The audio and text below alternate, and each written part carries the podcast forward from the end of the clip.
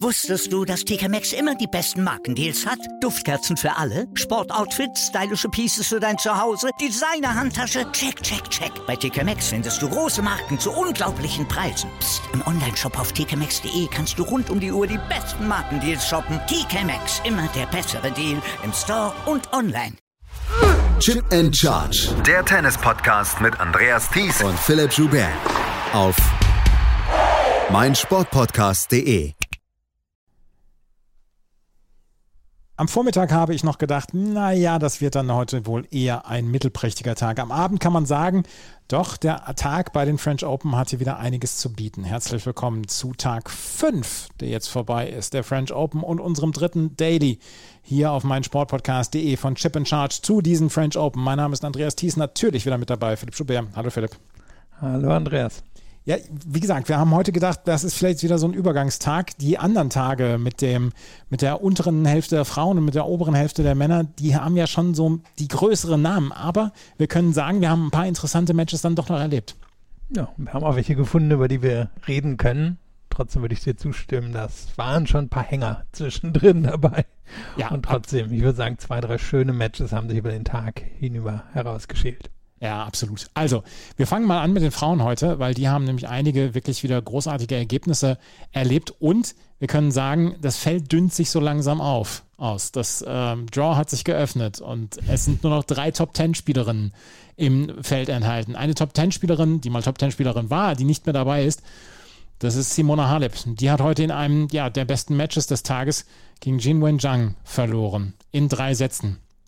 Und sie hat verloren und das war am Ende verdient. Aber sie hat hinterher in der Pressekonferenz gesagt, sie habe zwischendurch eine Panikattacke bekommen. Sie hat geführt im ersten Satz mit 6 zu 2, hat das Match dann auch so ein bisschen auf ihre Seite gezogen. Jin Wenjiang ist eine Spielerin, die sehr, sehr attackieren kann, die mit sehr viel Power spielen kann und die so langsam ihren Durchbruch feiert. Sie übernahm dann allerdings Mitte des zweiten Satzes dieses Match und dann gab es im dritten Satz ein Medical Timeout von Simona Halep, die ihren Blutdruck checken ließ, dann aber weiterspielte, dann allerdings keine Chance mehr hatte gegen das Tennis von Jin Wenjiang. Ich weiß nicht, wie viele Auswirkungen diese von Simona Halep äh, selbst ja, diagnostizierte Panikattacke auf dieses Match hatte. Ich kann allerdings sagen, dass Jin Zhang mich sehr beeindruckt hat heute in diesem Match.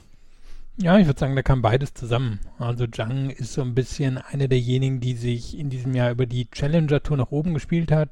Viele haben sie vielleicht auch schon mal irgendwo gesehen. Die hat halt wirklich enorme Power. Das wussten wir, das bringt sie mit. Auf der anderen Seite stand natürlich Simone Halep, die hier dreimal im Finale stand, die beste Sandplatzspielerin der letzten zehn Jahre. Und es war wirklich ein komisches Match, weil am Anfang war das so klassisch, Halep hat das im Griff, Halep kontert ja eigentlich fast alle hier im Feld aus, kann man auch immer noch erwarten in, ja, in diesem Teil ihrer Karriere, aber dann ist es ihr wirklich so ein bisschen weggerutscht, das Match. Und wenn man dann am Ende draufschaut, sieht man zum Beispiel, dass sie kaum eine Chance eigentlich gegen den Aufschlag von Zhang gehabt hat. Und das ist ungewöhnlich. Halep ist immer noch eine der besten fünf Return-Spielerinnen auf der Tour, Heute hat sie da aber irgendwie gar keine Chance gegen gehabt, gegen, gegen den Aufschlag von Zhang und vor allem gegen die Schläge, die danach kamen. Zhang hat wirklich viel Druck mit der Vorhand gemacht, hat die Punkte schnell beendet, musste sich gar nicht auf so viele lange Ballwechsel einlassen gegen Halep und dann, ja, die von dir angesprochene Panikattacke. Man hat gesehen, irgendwas stimmte bei ihr nicht. Es gab im dritten Satz zwei, dreimal die Szene, wo sie sich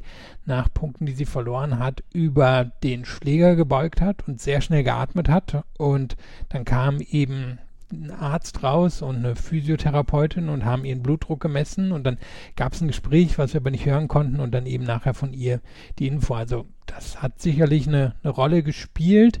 Ich weiß nicht, ob es schon eine Rolle gespielt hat, wo das Match gegen sie gekippt ist im zweiten Satz.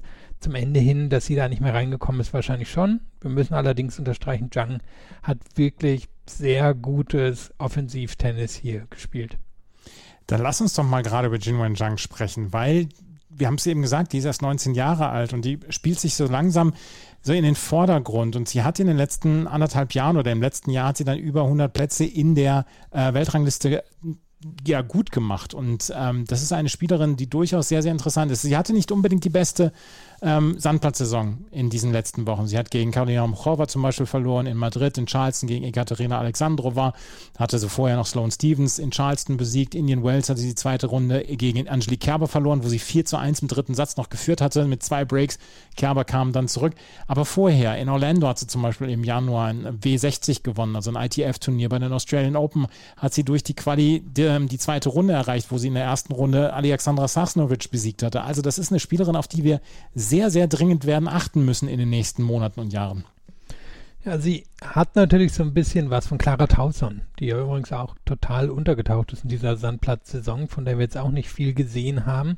Aber ich würde sagen, ähnliche technische Voraussetzungen. Problem bei Tauson ist ja immer noch so ein bisschen die Beinarbeit, darüber hinaus aber wirklich eine formidable, technisch gute Spielerin. Bei Jung finde ich es wirklich ein bisschen ähnlich, wobei ich der zutraue, dass sie, dass sie mehr athletisches Potenzial hat oder zumindest mehr daraus langfristig machen kann. Das muss man natürlich mal ein bisschen abwarten. Ich meine, sie ist eben wirklich noch jung. Schauen wir mal in zwei, drei Jahren.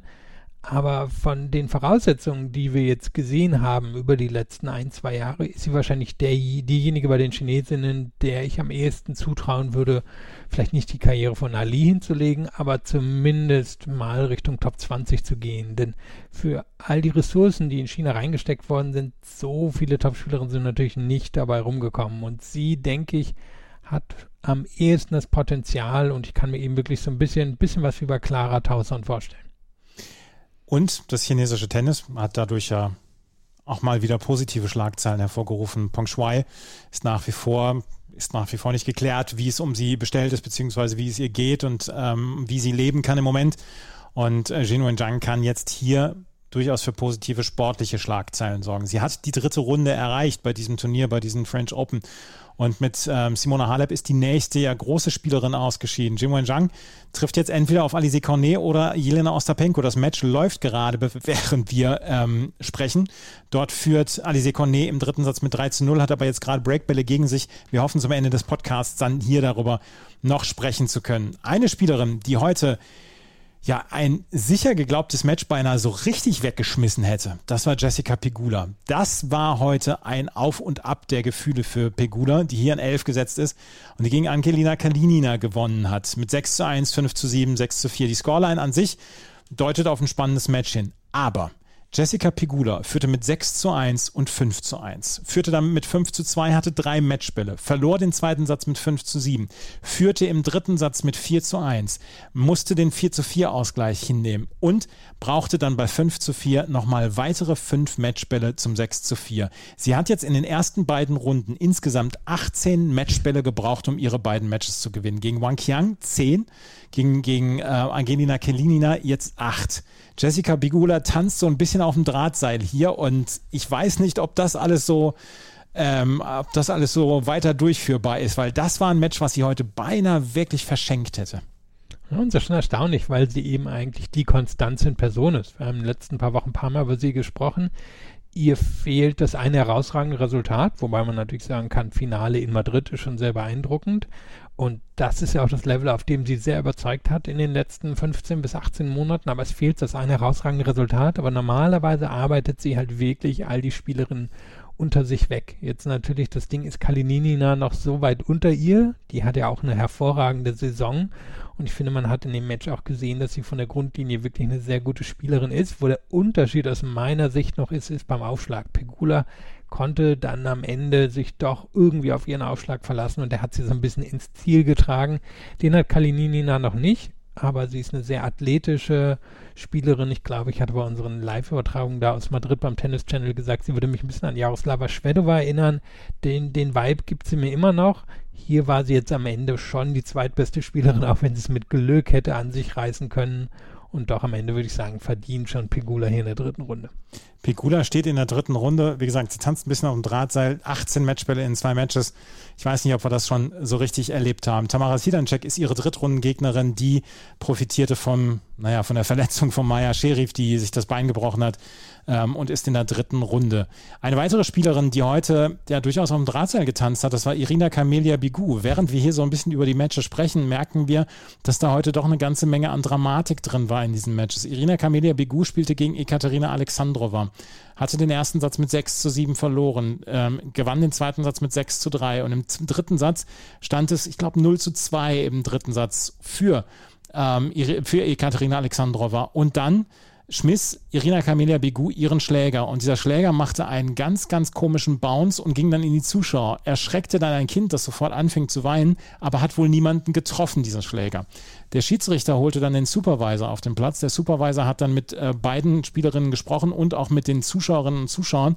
Und dem, naja, das Kind war dann ähm, ein bisschen beeindruckt, aber hat sich dann davon überzeugen lassen, dass nichts passiert ist und dass niemand getroffen worden ist. Anders als zum Beispiel jetzt letztens oder bei, bei den US Open damals von Novak Djokovic oder dann auch bei Alexander Zverev etc. Ähm, und sie durfte dann mit einer Verwarnung weiterspielen. Alexandro war, war da überhaupt nicht drüber glücklich, hat dann den Ball weggeschmissen ähm, aus dem Stadion oder aus dem Court und hat gesagt, darf ich das jetzt auch machen? Kriegte dann natürlich auch eine Verwarnung und ließ sich davon dann ein bisschen beeindrucken. Begu gewann am Ende mit 6 zu 4 im dritten Satz, hat sich dann bei dem Kind entschuldigt, hat noch ein Foto mit dem Kind gemacht und hat sich auch bei den Eltern entschuldigt und ist so ein bisschen dann auch von der Schippe gesprungen, weil das hätte auch durchaus eine Disqualifikation sein können. Aber die Regeln geben es her, so wie es gehandelt worden ist.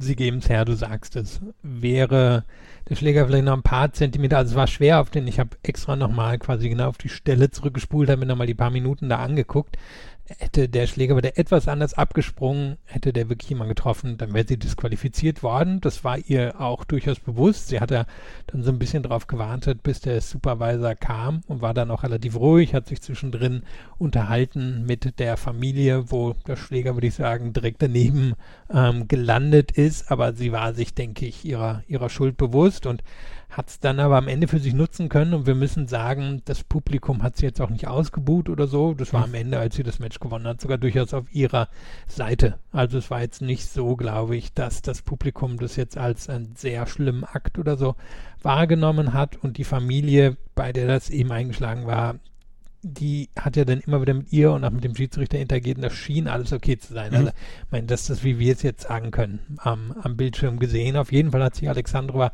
aus dem Rhythmus bringen lassen. Sie war hier die bessere Spielerin, würde ich sagen, bis dahin und hat natürlich auch mehr von der Grundlinie zu bieten, aber Bego ist halt in der Lage, viele Gegnerinnen auszusitzen. Das hat sie hier am Ende auch gemacht und Alexandro hat sich aufgeregt, hat dann auch die Hand nicht mehr dem Schiedsrichter gegeben und ist dann abgedampft.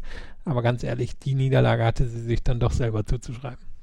Biku hat hinterher dann auch in der Pressekonferenz gesagt, ja, das ist absolut mein Fehler und das darf ich nicht machen und ich bin froh, dass ich dann auch noch weiterspielen durfte und insgesamt ähm, ja, hat sie Glück gehabt und Irina Camelia Bigu steht hier in der dritten Runde. Ekaterina Alexandrova war die Favoritin und wäre dann wahrscheinlich auch die Favoritin in einer dritten Runde gewesen und das ist ein Name, den ich bis vorletzte Woche oder vor drei Wochen auch noch nicht so richtig oft gehört habe. Leolia Jean-Jean aus Frankreich.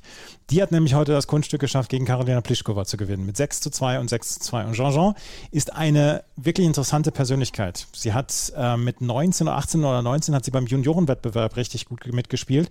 Dann hat sie allerdings irgendwann gesehen, ja, es reicht im Moment noch nicht so richtig für noch ganz vorne. Hat dann am College ihren Master gemacht, hat dort College Tennis etc. gespielt und hat sich dann gedacht mit 23, 24, ach, ich war mit 14 gut, vielleicht kann ich das ja auch noch mit 24, 25 werden. Und das war jetzt ihr mit 26 25 Jahren ihr erstes Hauptfeld für Jean-Jean. Und sie hat Karolina Pliskova heute nach allen Regeln der Kunst ausgespielt und ganz verdient mit 6 zu 2 und 6 zu 2 gewonnen. Wobei ich zugeben muss, Philipp, ich war ein bisschen erschrocken ob der Leistung von Pliskova. Ja, die war nicht gut. Also Pliskova hat hier glaube ich auch, oh, ich hatte es noch nachgeguckt, aber quasi die kurzen und mittleren Punkte irgendwie sowas mit 70 Prozent oder so verloren. Also sie hat keine Chance gehabt beim Return und Jean-Jean hat jetzt nicht so einen überragenden Aufschlag und sie hat selber mit dem eigenen Aufschlag kaum Akzente setzen können. Und Jean-Jean, wer das Match nicht gesehen hat, erinnert, würde ich sagen, sich an Jabeur, ein bisschen an Siegemund, ähm, spielt sehr variabel, setzt Doppelle ein, hat jetzt nicht die große Power, aber sie scheint mit ziemlich abgeklärt zu sein und als wenn sie sich jetzt nicht so sehr aus der Ruhe bringen lassen würde. Wie gesagt, wir lernen sie gerade erst kennen, aber sie hat das irgendwie alles sehr sehr locker hingenommen, aber das Match auch gut gespielt, hätte durchaus noch wackeln können am Ende. Ich glaube, es, als sie da bei 5-2 aufschlug, ähm, stand schnell 30-30. Da haben wir auch schon andere gesehen, die da eingeknickt sind, hat sie überhaupt nicht. Also das war durchaus beeindruckend gemacht und ich sehe schon die Voraussetzungen für eine Top 100 Spielerin und mein, sie hat ja wohl den französischsten aller Namen überhaupt. Also ich bin in meinem Leben wahrscheinlich einige hundertmal gefragt worden, ob ich aus Frankreich komme in meinem Namen. Aber sie wird wahrscheinlich jeden Tag gefragt, wenn sie nicht in Frankreich ist.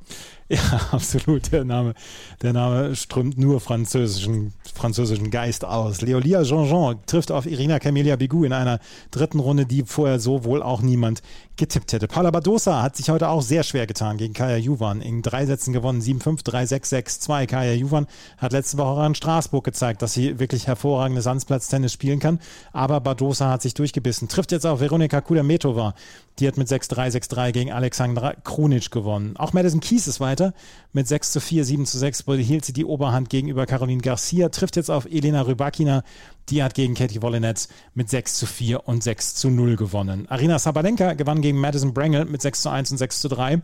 Und sie trifft jetzt auf Camilla Giorgi. Die hat heute in einem ja, Duell der Emotionen gegen Julia Putintseva mit 6 zu 3 und 7 zu 5 gewonnen. Und äh, Julia Putintseva war hinterher stocksauer. Aber was mich beeindruckt hat, wie Giorgi am Ende das äh, über die Bühne gebracht hat. Ich hatte mir noch ein bisschen mehr Feuer erhofft, muss ich zugeben. Sonst hätte ich vielleicht gar nicht in das Match reingeschaut. aber du hast es angesprochen, Putinze war, war natürlich nachher sauer.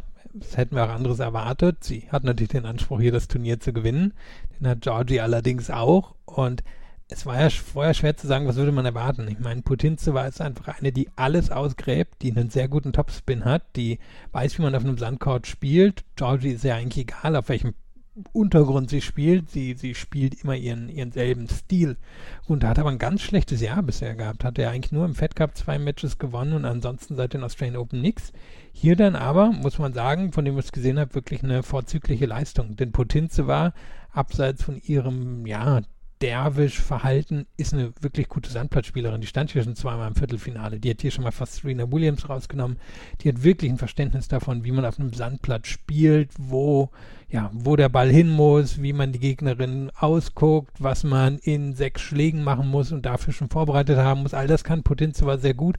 Aber da hat Georgie keine Rücksicht genommen und hat das klar gewonnen. Ja, und jetzt kriegen wir natürlich wirklich ein Duell der Hardhitterinnen gegen Arina Sabalenka. Und da werden in den ersten Reihen werden Helme verteilt bei den Zuschauerinnen und Zuschauern. Also Camila Giorgi gegen Agina Sabalenka ist ein Duell. Ich glaube, auf das können wir uns freuen. Da werden sehr, sehr viele Winner gespielt werden. Daria Kasatkina gewann gegen ähm, Fernanda Contreras Gomez in zwei Sätzen. Ganz klar 6-0, 6-3 steht in der dritten Runde gegen Shelby Rogers. Und das ist vielleicht eine kleine Überraschung, weil Shelby Rogers heute, hat heute gegen Danielle Collins mit 6-4, 6-3 gewonnen. Mich hat dieser Sieg überrascht, obwohl man ja auch sagen muss, Shelby Rogers und der Sand, das sind nicht unbedingt Intimfeinde. Sie hat ja schon mal das Viertelfinale erreicht. Sie hat natürlich auch eine Art von Spiel, wo sie sich auf dem Sand wohlfühlen kann. Ich meine, sie ist relativ groß, sie ist in der Lage, viele Bälle an der Schulter zu nehmen. Sie generiert selber ziemlich viel Topspin. Sie hat jetzt nicht die, die aggressivsten Schläge, aber es ist viel Wucht drin, mit der sie Gegnerinnen wegdrängen kann. Und hier hat sie einfach den zweiten Aufschlag von Collins sich vorgenommen und den auch fein säuberlich zerlegt. Und man hätte erwarten können, Collins, die ja hier auch schon im Viertelfinale stand, die jetzt nicht so das herausragende Jahr nach den Australian Open hatte, aber in den letzten Jahren bei den großen Events eigentlich immer da war, dass Collins hier weiterkommen würde. Aber Rogers hat gezeigt, sie ist eigentlich diejenige mit den besseren Voraussetzungen auf dem Sand. Und jetzt gegen Kasatkina, das kann ich mir schon spannend vorstellen. Kasatkina im Moment so solide und wirklich einfach abseits ihres Aufschlags total konstant seit Wochen und trifft jetzt aber eben auf eine, die definitiv mehr Power als sie hat. Also das könnte eine enge Geschichte werden. Ich glaube, wenn Shelby Rogers ihre Powervorteile ausnutzen kann und zum Beispiel auf den zweiten Aufschlag von äh, Kasatkina draufgehen kann, dass sie durchaus sehr, sehr gute Chancen hat, dieses Match zu gewinnen, weil Rogers hat mich da heute überzeugt gegen Collins. Die Voraussetzung hat sie auf jeden Fall. Und wenn man anschaut, ich meine, so anders als jetzt die Resultate von der Kaya Kanepi oder so sind sie nicht. Also mhm. sie taucht ja auch mal immer wieder für Wochen nicht auf. Sie war zwischendrin lange verletzt, dann ähm, haut sie mal ein, zwei große Grand Slam Resultate raus. Ich meine, sie war diejenige, die letztes Jahr Esparti bei den US Open geschlagen hat. Dürfte, ja, dürfte die mhm. letzte, glaube ich, gewesen sein, die Esparti äh, geschlagen hat in ihrer Profikarriere. Und die hat auf jeden Fall schon sehr viel drauf. Sie taucht halt nur relativ selten auf. Shelby Rogers, also gegen Daria Kasatkina. Eine, eine Begegnung haben wir noch, über die wir sprechen mussten. Danka Kovinic gewinnt gegen Anna Karolina Schmiedlova in zwei Sätzen 6-3, 7-5. Und sie trifft jetzt auf Iga Swiatek. Die hat heute keine Stunde gebraucht, um gegen Alison Risk mit 6 zu 0 und 6 zu 2 gewinnen. Und der einzige Aufreger für Iga Swiatek war, als sie sich bei 1 zu 0 im dritten, im zweiten Satz hinsetzte und dann vom Schiedsrichter nochmal aufgefordert werden musste. Nee, nee, Iga, es geht jetzt weiter. Es ist 30. Sieg in Folge und sie ist, ja, also sie spielt im Moment wirklich in der eigenen Liga. Ja, komplett dominantes Tennis. Wir sehen einfach, sie fühlt sich extrem wohl hier auf den Courts. Sie weiß die Größe der Courts zu nutzen. Die sind ja häufig ein bisschen größer als bei, bei den anderen Turnieren. Ähm, einfach in der Art, wie sie den Court abdeckt, wie schnell sie in die Offensive reinkommt aus der Defensive es gibt eigentlich bei ihr wirklich gar nichts zu meckern. Das hätte sie heute auch 6-0, 6-0 gewinnen mhm. können. So war so ein klein bisschen die Konzentration zwischen raus, äh, zwischendrin raus. Gegen Kovinic, die super solide ist, wird sie am Ende wahrscheinlich mit einem ähnlichen Resultat gewinnen. Also ich würde auch so ein 6-2, 6-1, 6-2, 6-2 oder so erwarten. Und dann müssen wir mal gucken, ob hier überhaupt noch in dem Turnier eine Spielerin überbleiben wird, die sie in diesem Jahr schon geschlagen hat. Barty ist mittlerweile zurückgetreten, Collins ist heute rausgegangen, Ostapenko geht vielleicht heute auch raus. Und dann wäre hier keine mehr dabei, die Sviontek in diesem Jahr schon geschlagen hat. Iga Swiatek hat in diesem Jahr schon 15 Sätze 6 zu 0 gewonnen. Die meisten seit 2000 in einer Saison hat Serena Williams geschafft, 2013, als sie 25 Sätze mit 6 zu 0 gewonnen hat. Wir haben erst Mai 15 hm. Sätze 6 zu 0. Ja, und es war damals ein extrem dominantes Jahr von Serena. Ja. Also vielleicht das Beste ihrer Karriere, zumindest vom spielerischen Niveau her. Von daher schon extrem beeindruckend. Nur jetzt ist natürlich das Ding, der Grand Slam-Titel hier muss jetzt kommen. Ist keine Frage mehr. Eigentlich alle großen Gegnerinnen sind, sind weggeräumt, alle, die wirklich das Wasser erreichen könnten in der Theorie, vielleicht bis auf Sabalenka, unter Umständen Badosa, aber von unten kommt eigentlich auch niemand mehr. Also der Anspruch an sie muss sein, das jetzt hier zu gewinnen. Nur wir haben in Rom gesehen, nachdem die ganze Anspannung bei ihr abgefallen ist, die wird das auch schon wissen und die wird das auch alles merken. Und egal wie locker sie es macht, irgendwo wird bestimmt ein klein bisschen Zweifel in ihr drin sein.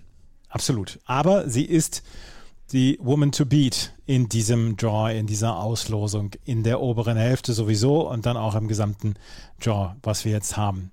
Wenn wir uns gleich wieder hören, dann werden wir über die Herren sprechen, weil die haben am späten am Abend haben sie ein wirklich tolles Match erwischt zwischen Zdenek Kola und Stefanos Tsitsipas und wir müssen uns fragen, ob Stefanos Tsitsipas das und den Aufwand, den er bis jetzt betrieben hat und betreiben musste, ob er den so fortführen wird können. Das alles gleich hier bei Chip and Charge im Tennis Talk auf meinsportpodcast.de und unserem dritten Überblick über die French Open. Wusstest du, dass TK Maxx immer die besten Markendeals hat? Duftkerzen für alle, Sportoutfits, stylische Pieces für dein Zuhause, Designer-Handtasche, check, check, check. Bei TK Maxx findest du große Marken zu unglaublichen Preisen. Psst. im Onlineshop auf tkmaxx.de kannst du rund um die Uhr die besten Markendeals shoppen. TK Maxx, immer der bessere Deal im Store und online. Stefanos Tsitsipas hatte in der ersten Runde gegen Lorenzo Musetti eine 0 zu 2 Satzrückstand aufholen müssen. Den hat er aufgeholt und am Ende dann relativ sicher auch in den Sätzen 3 bis 5 gewonnen, weil auch Lorenzo Musetti abgebaut hatte. Heute ging es gegen Stanek Kola. Stanek Kola war als Qualifikant hier reingekommen und wir haben ihn erst vor ein paar Wochen in unserem anderen Podcast in der Challenger Corner gehört. Da hat er in der zweiten Runde gegen Mate Valkusch aus Ungarn verloren, Nummer 310 der Weltrangliste. Jetzt war er hier durch die Quali gekommen, hat in der ersten Runde Luca Pui besiegt in vier Sätzen und hat gegen Stefanos Tsitsipas ein famoses Match abgeliefert. Tsitsipas gewinnt 6-3, 7-6, 6-7, 7-6. Aber er kann heilfroh sein, hier nicht in einen fünften Satz gehen zu müssen.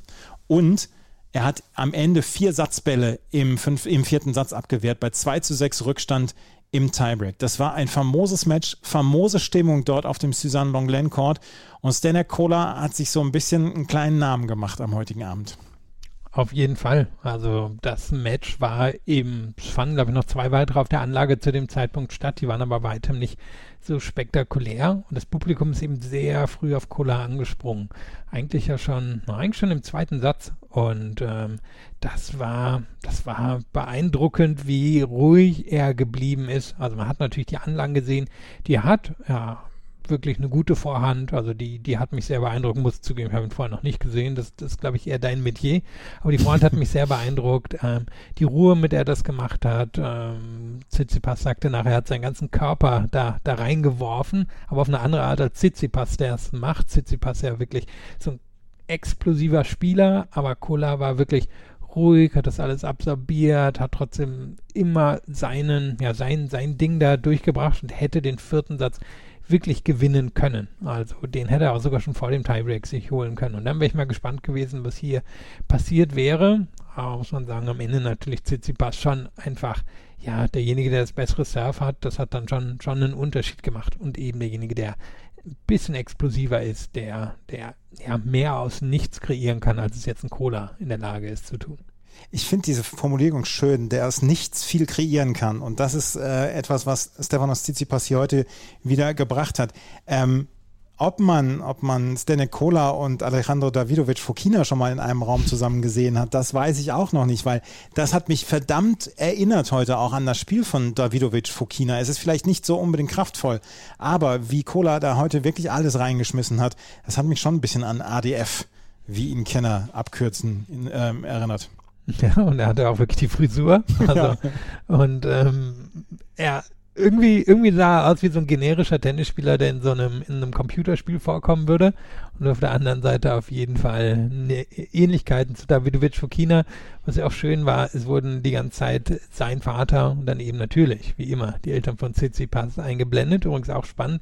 Mutter von Tsitsipas saß diesmal neben Papa Tsitsipas, mhm. nachdem sie ja beim letzten Mal ihm eine öffentliche Abreibung da verpasst hatte. Da, da war sie durchaus sauer auf ihn. Heute hat sie ihn besser im Griff gehabt und der Papa von ähm, Cola blieb total ruhig das ganze Match über.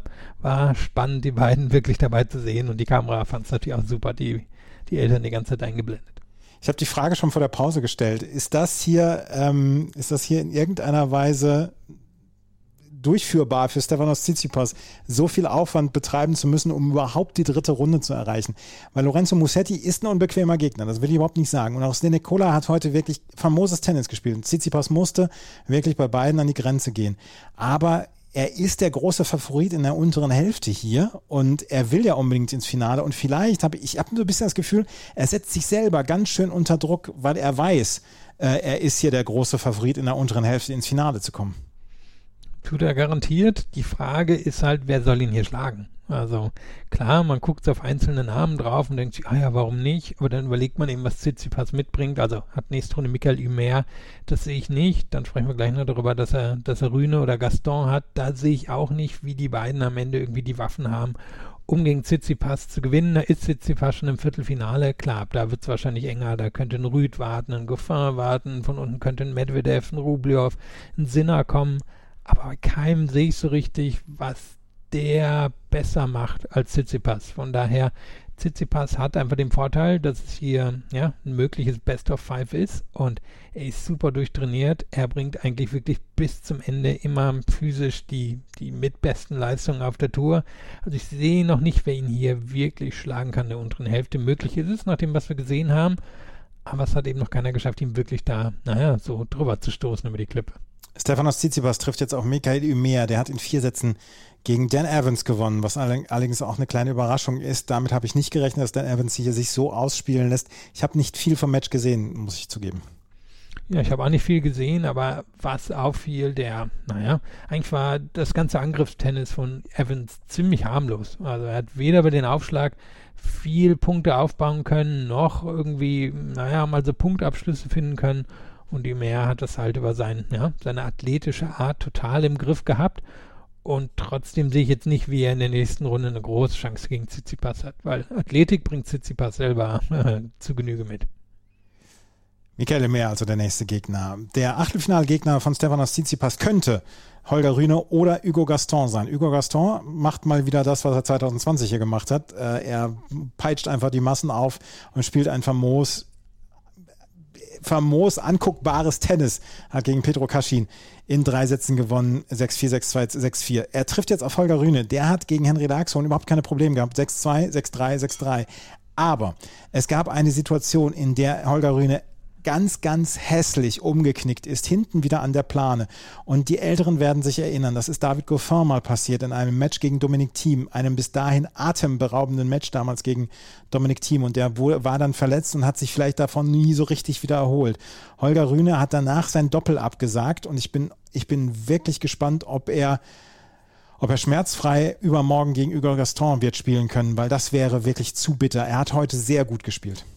Hat er auf jeden Fall. Und Gaston ist ein Gegner, der, wenn Rühne verletzt sein sollte, also A, der wird das sofort austesten und B, würde er es auch nutzen. Das ist einfach Gaston, ähm, ja, der, der hat so ein Verständnis davon, wie er so ein Match managen muss, wie er eben die Zuschauenden einbindet. Ich kann es mir jetzt schon vorstellen, wie Rühne, der, naja, der durchaus arrogant rüberkommen kann, auch wenn es vielleicht nicht ist, aber er kann auf jeden Fall so rüberkommen, wie das Publikum sofort sich gegen ihn stellt und wie Gaston das für sich zu nutzen weiß und wie Gaston Rühne ja, verrückt spielen wird mit, mit all den Stops und den Tempowechseln und der Art, wie er eben diesen Chord entzerrt, da kann ich mir schon vorstellen, auch wenn er nicht der bessere Spieler ist, wie er hier Rühne komplett entnerven wird und das dann am Ende gewinnt.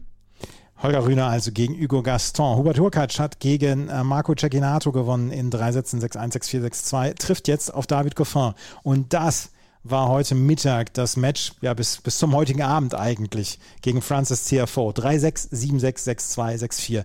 Es war der Chord Simon Mathieu. Er ist sowieso eine sehr gute Stimmung. Ich finde es ein sehr gelungener Chord, der drittgrößte Chord, den die French Open jetzt haben. Aber Goffin und TFO haben eine richtige Show abgeliefert und wir können sagen, Goffin ist auf dem Weg zurück in die Weltspitze. Das sah heute in Teilen wieder so aus wie vor ein paar Jahren, als er fast allen, fast allen Gegnern auf Sandplatz gefährlich werden konnte.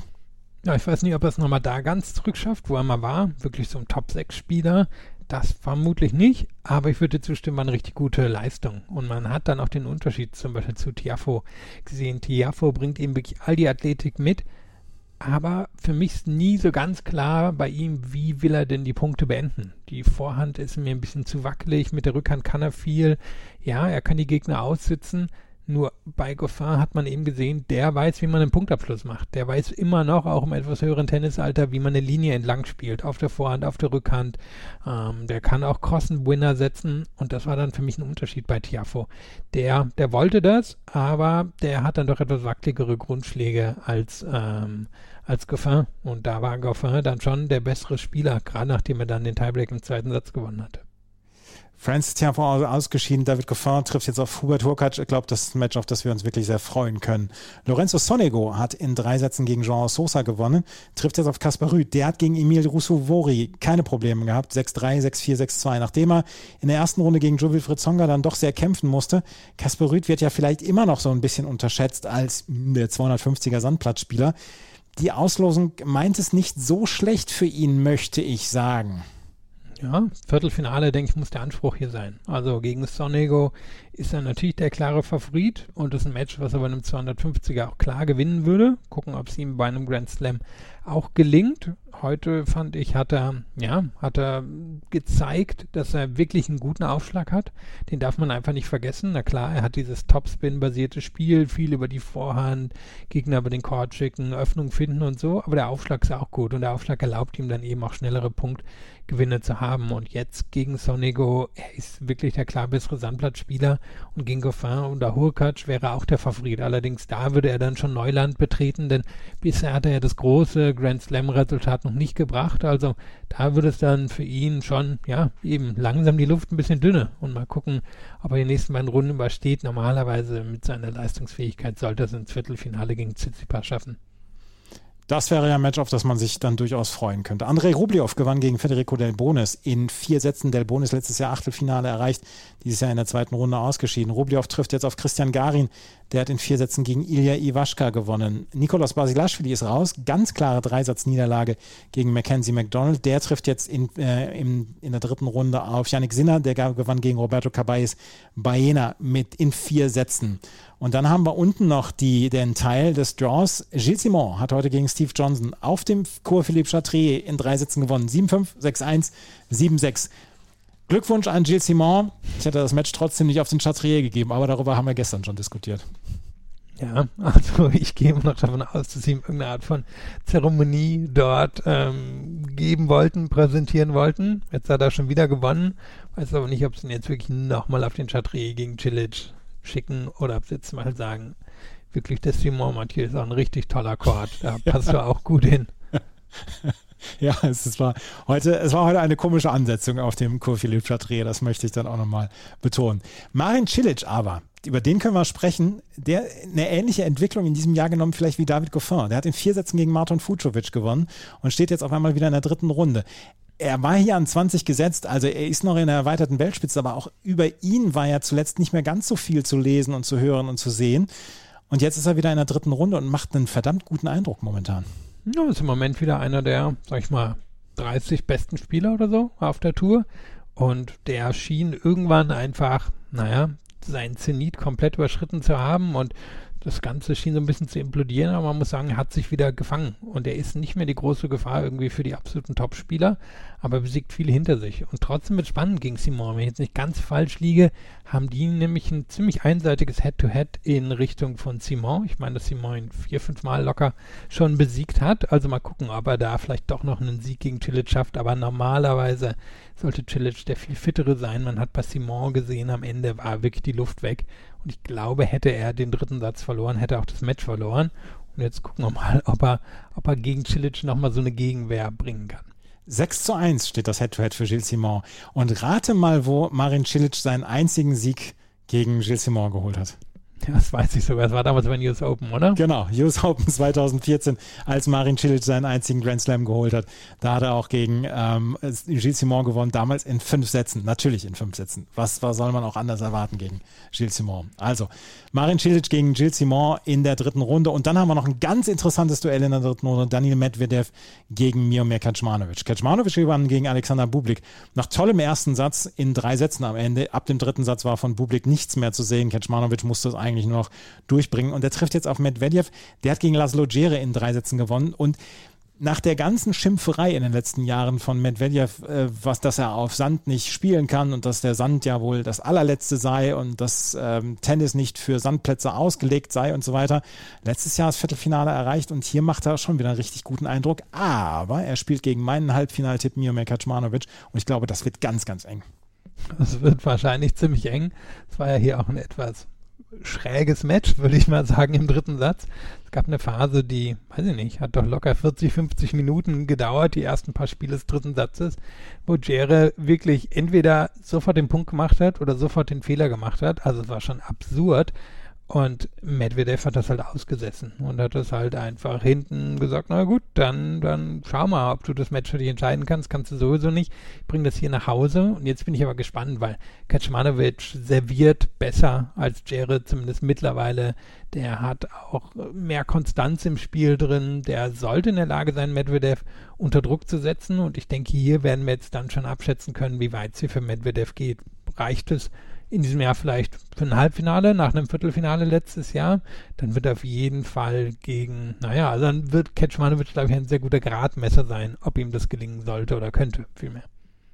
Absolut. Das ist der, das ist das letzte Match gewesen, worüber wir heute noch sprechen wollten. Wir können gerade noch das Endergebnis vermelden vom Match Alize Cornet gegen Jelena Ostapenko. Cornet gewinnt in drei Sätzen im dritten Satz mit 6 zu 3 und jetzt ist auch die letzte Spielerin, die Iga Swiatek mal geschlagen hat, raus aus dem Turnier jetzt im Moment.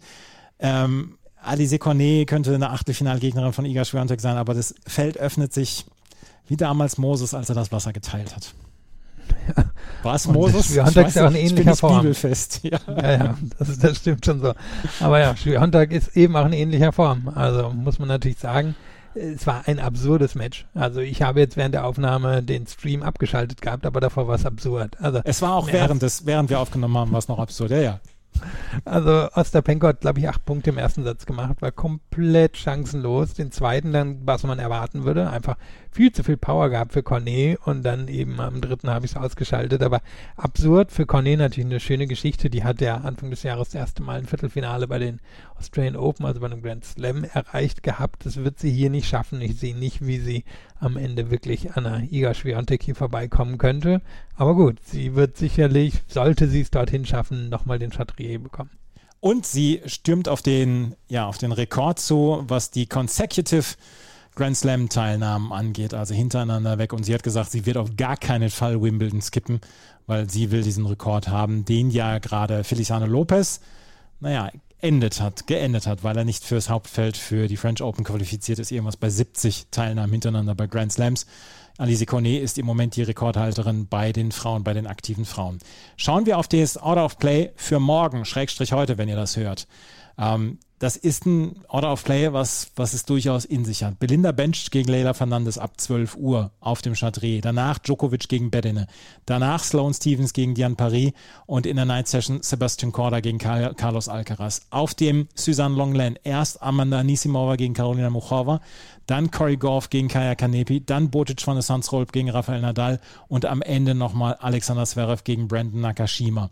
Auf dem Simon Mathieu, Dimitrov gegen Schwarzmann, dann Kerber gegen Sasnovic, dann Azarenka gegen Teichmann und Norrie gegen Kratschanov am Ende. Die ersten drei Plätze, das ist schon verdammt, verdammt guter Zeitplan, den wir da morgen erleben. Ja, schade, dass es kein weiterer Feiertag in Deutschland ist. Ja. Aber, Aber Brückentag äh, vielleicht für die meisten. Ja, das stimmt natürlich. Aber ja, würde ich dir zustimmen. Also da fällt ja eigentlich kein Match total ab. Das sollten alles sehr unterhaltsame Geschichten werden. Ich würde mir jetzt auch schwer tun, ein Match rauszupicken, wo ich denke, meine Güte, das wird das Match des Tages werden. Bin einfach mal gespannt, wer sich da jeweils durchsetzen wird. Morgen wird es auch wieder ein Daily geben, allerdings nicht mit Philipp, der ist jetzt die nächsten zwei Tage nicht dabei. Äh, morgen wird es ein ähm, Daily mit der Kollegin Ina Kast geben vom NDR. Übermorgen werden wir kein Daily haben. Sonntag melden wir uns dann wieder mit dem nächsten ähm, Überblick. Aber morgen, wie gesagt, gibt es den Überblick mit der Kollegin von Ina Kast vom NDR. Vielen Dank fürs Zuhören. Wenn euch das gefällt, was wir machen, freuen wir uns natürlich nach wie vor über Bewertungen, Rezensionen bei Spotify oder bei iTunes. Folgt uns auf Twitter, Facebook und auf Instagram. Und ansonsten können wir nur sagen, vielen Dank fürs Zuhören. Bis zum nächsten Mal. Auf Wiederhören. Wie viele Kaffees waren es heute schon? Kaffee spielt im Leben vieler eine sehr große Rolle. Und das nicht nur zu Hause oder im Café, sondern auch am Arbeitsplatz. Dafür gibt es Lavazza Professional. Kaffee am Arbeitsplatz, der genauso lecker schmeckt wie in eurem Lieblingscafé. Die perfekte Kaffeelösung für jede Art von Unternehmen. Klein, mittel, groß. Ihr habt auf jeden Fall einen Kaffee, der schmeckt. Die richtige Motivation für eure Arbeitstage. Alle Infos zu Lavazza Professional findet ihr auf lavazzapro.de mit allen Kaffeelösungen für euer Büro.